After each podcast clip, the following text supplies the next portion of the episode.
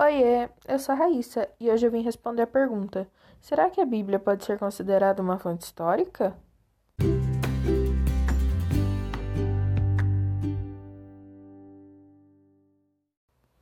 A Bíblia pode sim ser considerada uma fonte histórica, pois além de realizar a sistematização das crenças religiosas dos primeiros cristãos e a sua mitologia, também realiza o registro de eventos históricos, mesmo que nem sempre de forma precisa.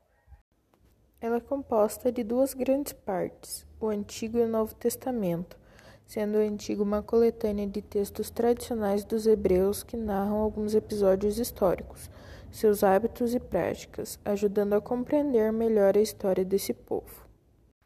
Além disso, a Bíblia possui mais de dois mil anos de registros de eventos que podem ser usados como objeto informativo para a criação de novas fontes históricas.